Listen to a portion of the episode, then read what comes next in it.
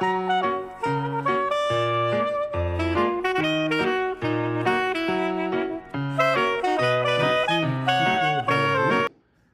euh, le psychologue Yves Dalpé. Cet épisode vous parvient de Puerto Vallarta au Mexique, où j'ai la chance de séjourner euh, depuis le, début de janvier. Et c'est un endroit fantastique, un bel endroit pour euh, faire un épisode de Psycho Balado. Alors aujourd'hui, euh, je vais commencer par terminer ce qui avait été entrepris la dernière fois au sujet de la colère. Et ensuite, nous aborderons la personnalité des, méfiants, qui sont en fait la, personnalité du trouble de la personnalité paranoïaque. Et puis ensuite, nous allons euh, parler aussi des histrioniques, qu'on peut appeler les séducteurs ou séductrices. Alors donc, euh, je vais commencer par terminer euh, ce qui avait été commencé au sujet de la colère. et j'y vais de ce pas. un mot maintenant sur les avancées d'un conjoint qui sont ignorés par l'autre. Par exemple, un conjoint pile sur son orgueil et se force pour se rapprocher de l'autre, malgré le ressentiment qu'il habite dans un conflit. Si l'autre conjoint fait fi de cette difficile initiative, le climat risque fort de se détériorer encore plus car le rejet ressenti par l'instigateur du rapprochement est amer. Selon le psychologue américain Gottman, auteur bien connu, cette forme de rejet serait même l'une des pires attitudes pour faire escalader une situation conflictuelle dans un couple. Mais cette ignorance des moments de, rapprochement d'un conjoint par l'autre peut avoir des répercussions encore plus néfastes en dehors des disputes conjugales. Se buter à de, la non-réceptivité quand on est en colère passe encore, mais ressentir l'indifférence du conjoint, même en dehors des conflits ouverts, alors qu'on fait des tentatives de rapprochement, alors là, ça ne passe plus. En effet, le conjoint rejeté se retrouve devant un partenaire qu'il perçoit alors comme non réactif et vraiment non disponible. À la longue, la peur s'empare de ce conjoint rejeté qui tentera dorénavant d'éviter les conflits avec l'autre en s'en distanciant émotionnellement par protection. Si cette situation perdure, les sentiments de vide et de solitude prendront de plus en plus de place et prépareront le terrain pour de grandes difficultés conjugales. Cependant, beaucoup de personnes ne perçoivent pas les manques, les, euh, marques positives témoignées par leur partenaire et ils interprètent défavorablement leur comportement. De plus, on peut être trop exigeant en matière d'attention et on peut devenir facilement irraisonnable en cette matière. D'ailleurs, les gens qui fonctionnent bien, ceux qui sont bien connectés à l'autre dans leurs interactions, ont appris à réparer vite leurs attitudes inadéquates qui pourraient entraîner le sentiment de rejet chez leur conjoint. Les, les mères attentives à leur bébé font justement cela, réparer leur manque d'attention, aussi souvent qu'elles réalisent leur manquement. C'est comme cela aussi entre les amoureux attentifs l'un à l'autre. Cette attitude, la réparation systématique des marques d'attention témoignées au conjoint, cette attitude, dis-je, peut se développer. De même qu'on peut aussi apprendre à être plus explicite dans les tentatives de rapprochement et l'expression de nos besoins. Énormément de gens se plaignent du manque d'attention de leur conjoint en ce qui concerne leurs désirs. Ce sont souvent ceux qui ne se manifestent pas assez clairement dans leurs besoins, leurs désirs et leurs frustrations. Souvent aussi, les gens colériques se choquent parce qu'il transforme une gamme diversifiée d'émotions pénibles en colère. L'impuissance, la tristesse, l'ennui, l'angoisse, la peur, l'humiliation, la honte, la tension, la perte d'un être cher.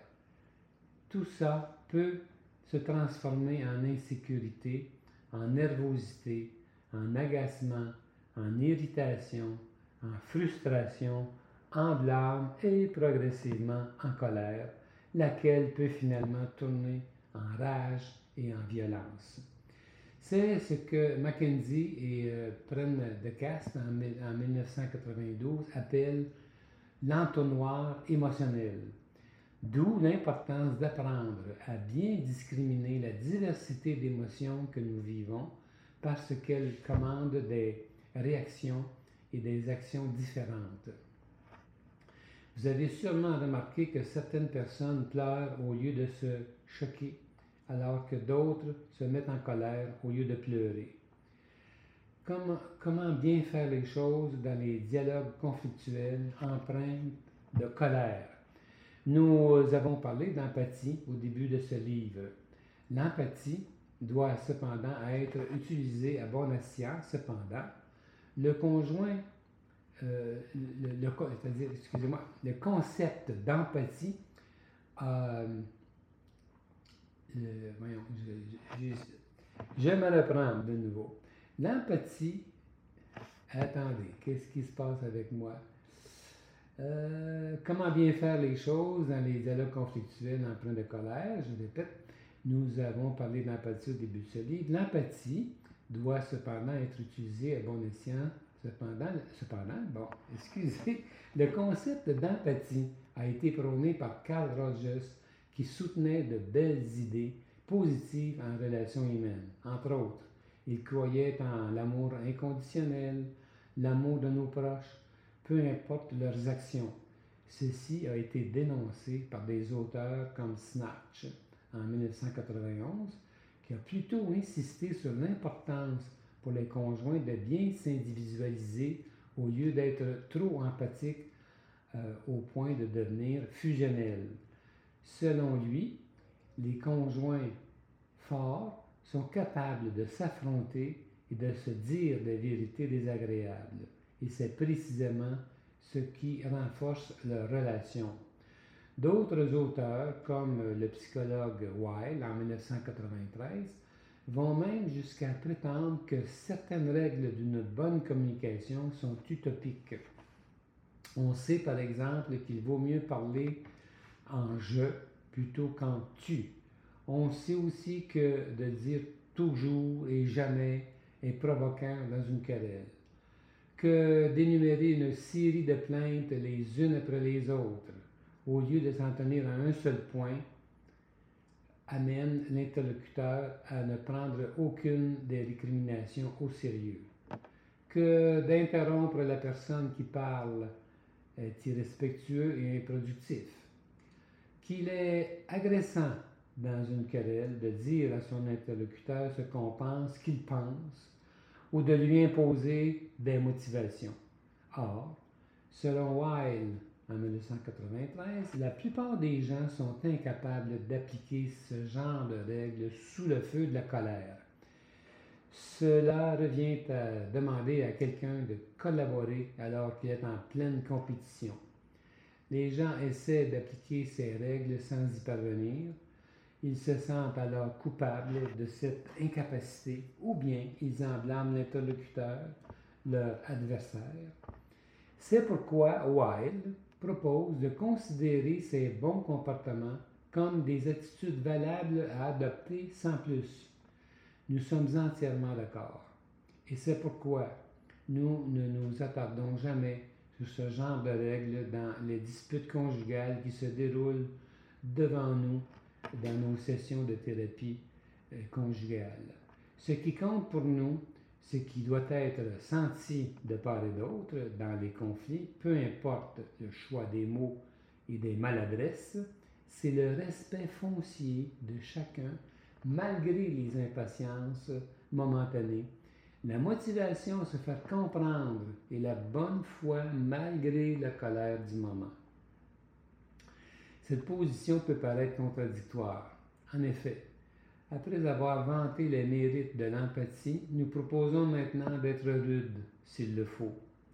En fait, l'empathie est indubitablement la meilleure approche.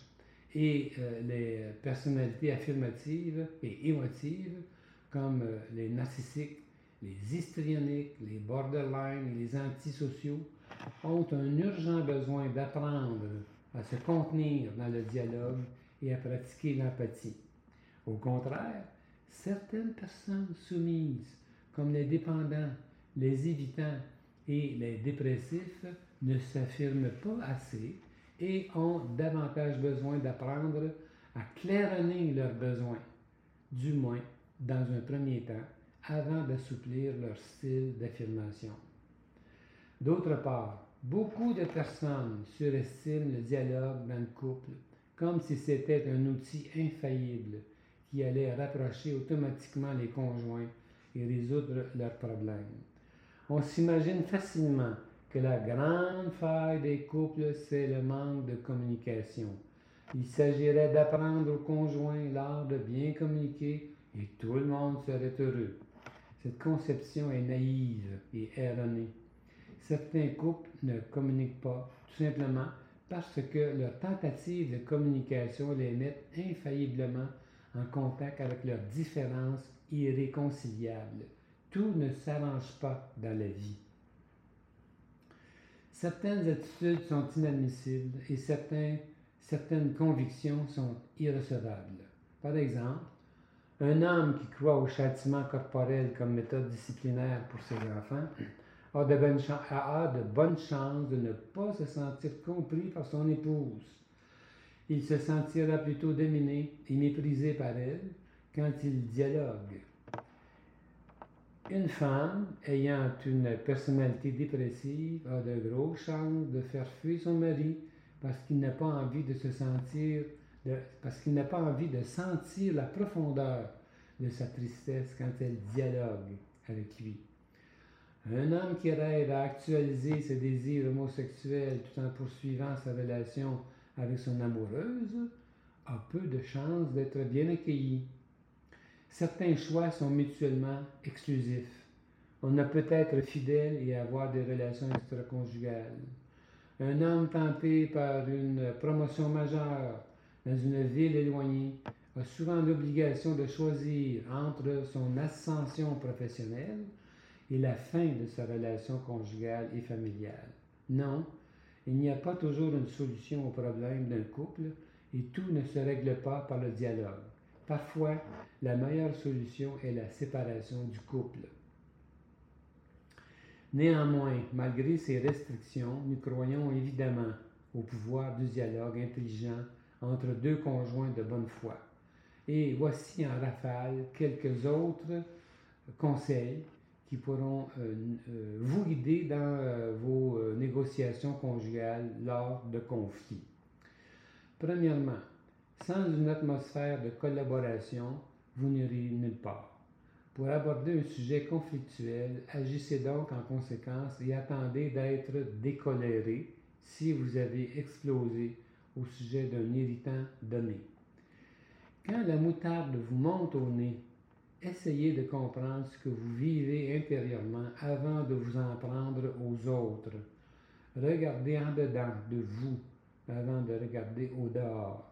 Affirmez vos désaccords tout en préservant votre relation amoureuse, en prenant soin de l'autre, en prenant soin de son honneur, selon l'expression d'une cliente qui s'appliquait à ne pas faire perdre la face à son mari.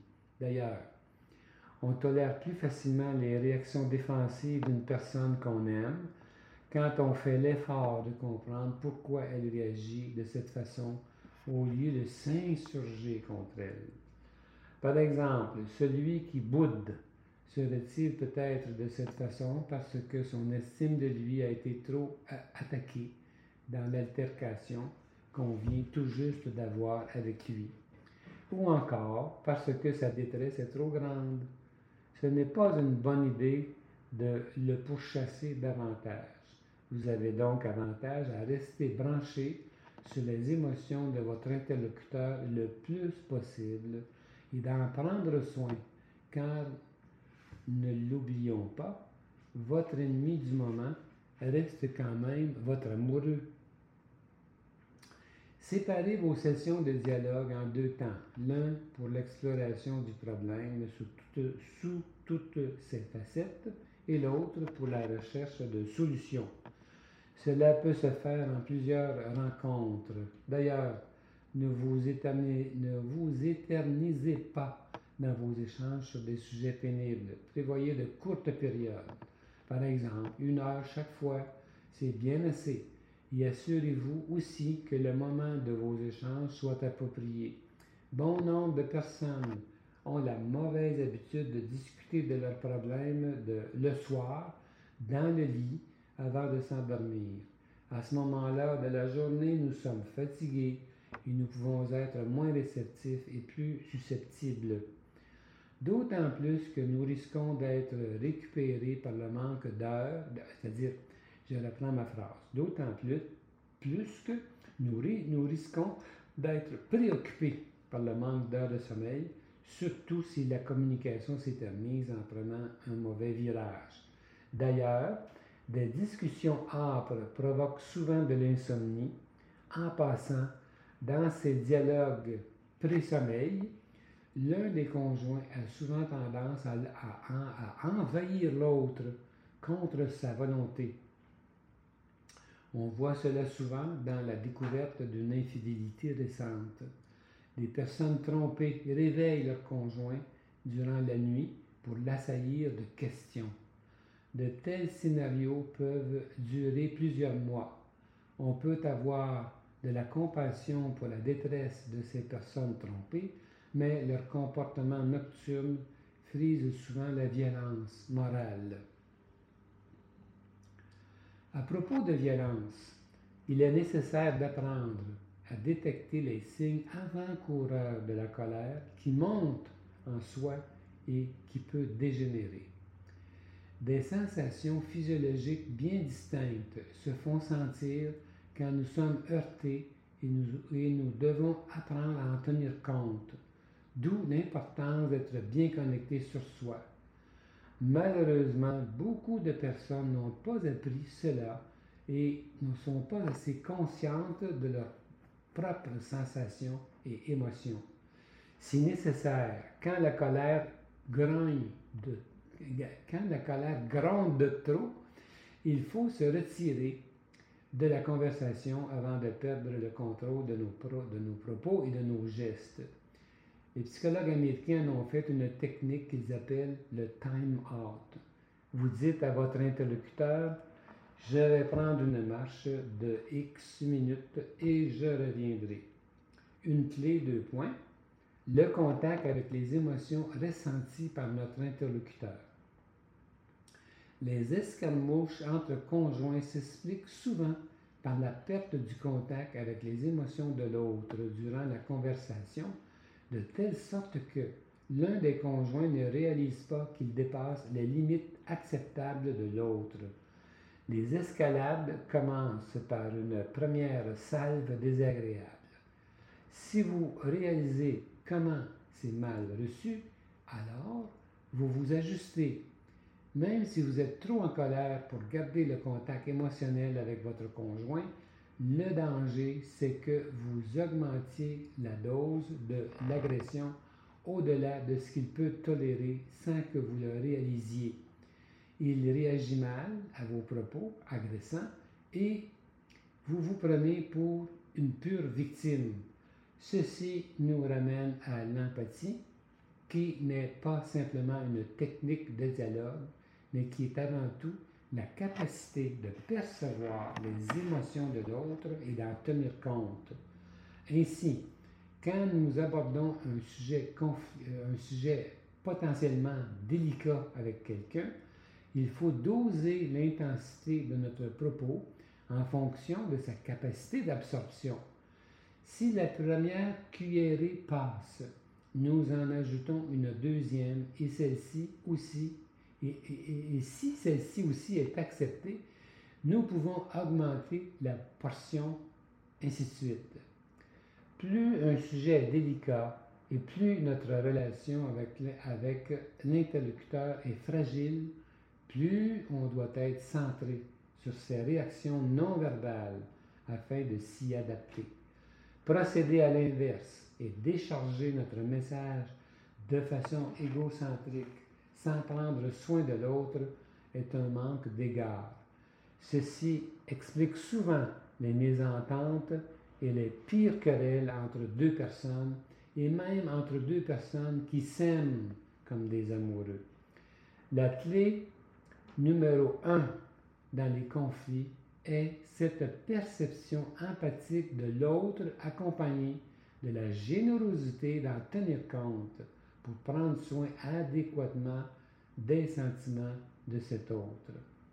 Par ailleurs, nous déplorons souvent le manque de colère dans un couple. En entrevue, une cliente lança subitement à son mari Dis donc, te fâches-tu des fois Elle était agacée de le voir trop conciliant sur les sujets qu'elle abordait. De toute évidence, cet homme ne s'affirmait pas assez et il en devenait fade, rendant leur relation de couple neutre et terne et elle déplorait justement le manque de pétillement dans leur union, tellement que le couple avait cessé ses relations sexuelles depuis un bon moment. Pour que la vie pétille entre deux conjoints, chacun doit tenir compte de ses agacements personnels tout en étant connecté à l'autre. Voilà pourquoi il faut accorder de l'importance aux pulsions de colère qui contiennent un potentiel d'énergie dans le couple.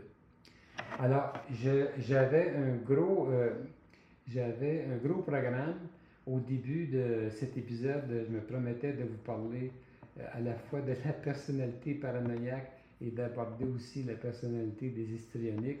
Mais je me suis rendu compte en, lisant euh, mon, les extraits, les extraits où j'étais rendu, j'ai bien réalisé que j'ai bien réalisé que le programme était trop généreux.